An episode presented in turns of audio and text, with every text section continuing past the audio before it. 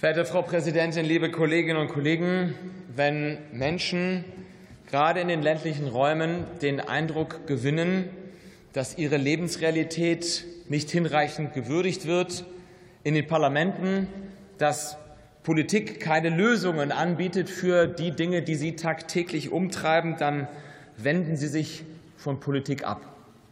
Und wir haben jetzt seit über zehn Jahren Wölfe wieder in Deutschland. Und es ist in diesen zehn Jahren, und zwar parteiübergreifend, losgelöst von parlamentarischen Mehrheiten, nicht gelungen, diese Sorgen und Nöte der Menschen in den ländlichen Regionen, was den Wolf anbetrifft, anzugehen und zu lösen. Und deswegen, meine Damen und Herren, sage ich Ihnen, es ist ein Armutszeugnis, dass man hier noch keine Lösung hat herbeiführen können. Und wir sind alle gemeinsam aufgerufen, hier zu einer tragfähigen Lösung zu kommen für die ländlichen Regionen in unserem Land, meine Damen und Herren. Und natürlich, verehrte Kolleginnen und Kollegen der Union, bedarf es hier eines Gleichklangs von Bundesregierung auf der einen Seite und Kommission auf der anderen Seite. Aber Sie sind nun wirklich mit Verlaub der allerschlechteste Ratgeber, uns erzählen zu wollen, wie wirksames Wolfsmanagement funktionieren würde. Die Präsidentin der Kommission ist seit vier Jahren im Amt, stammt aus Niedersachsen, hat ein schwarzes Parteibuch und während der vergangenen vier Jahre ist es ihr, die auch noch Nutztierhalterin ist, nicht gelungen, irgendeine Initiative in diesem Bereich auf den Weg zu bringen. Sie sollten sich hier weniger aufplustern, meine Damen und Herren.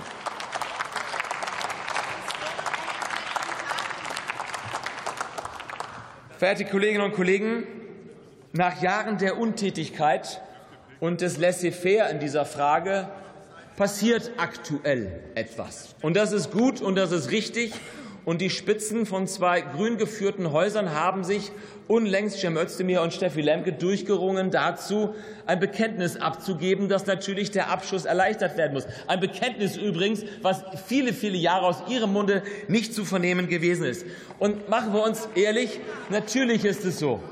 Natürlich ist es so, dass es zwischen den drei Koalitionspartnern nicht immer sag mal, Einigkeit über dieses Thema gegeben hat. Aber trotzdem ist es gelungen, Kollegen wie Karl-Heinz Busen und anderen und vielleicht auch mir und meiner Fraktion über ein Gutachten tatsächlich den Druck auch zu erzeugen und die geschätzten Minister und Ministerinnen zu diesem Bekenntnis zu, auf den Weg zu bringen und dazu zu verhelfen, meine Damen und Herren. Das ist richtig und das ist gut und das ist mehr, als Sie in vielen Jahren, die Sie Verantwortung getragen, jemals auf den Weg gebracht haben. Jetzt geht es darum, dass das kein Lippenbekenntnis bleibt, sondern dass diesen Ankündigungen auch Taten folgen werden. Aber da haben die Menschen in den ländlichen Räumen uns als ihren Anwalt an der Seite, verehrte Kolleginnen und Kollegen. Und ich sage es Ihnen ganz ausdrücklich, und das ist der zweite wichtige Punkt, den ich gerne zur Sprache bringen möchte.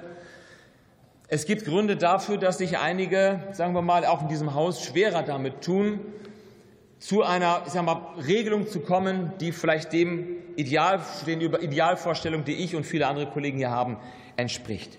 Es gibt mittlerweile in unserem Land eine immer größer werdende Industrie, die Geschäftsmodelle entwickelt hat, um den Wolf erfolgreich zu vermarkten. Häufig ausgerechnet diejenigen Organisationen, die sich zu Recht ja auf die Fahnen schreiben, für Biodiversität und für ein verantwortungsvolles Miteinander von Mensch und Umwelt einzutreten. Ich möchte das ganz kurz hier mal deutlich machen. Mir ist vor einigen Tagen in die Hände gefallen eine Broschüre des NABU wo man auswählen darf, ob man gerne 15 oder 30 oder einen frei gewählten Betrag spenden möchte. Und wenn man nicht selber spenden möchte, kann man Wolfspatenschaften verschenken. Meine Damen und Herren, wir müssen gemeinsam wachsam bleiben, dass nicht die die Meinungsführerschaft und Deutungshoheit über ein so existenzielles und relevantes Thema erhalten, die tatsächlich es zu einem erfolgreichen Geschäftsmodell entwickelt haben, Spenden einzunehmen. Ist doch klar, dass von dieser Seite die Bereitschaft, ein verantwortungsvolles Wolfsmanagement, was auch den Abschuss von Wölfen beinhaltet,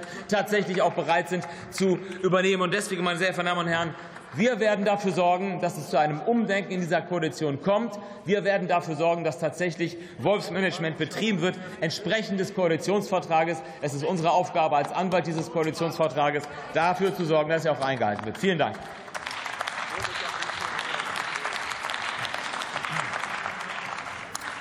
Für die Unionsfraktion hat das Wort Henning Otte.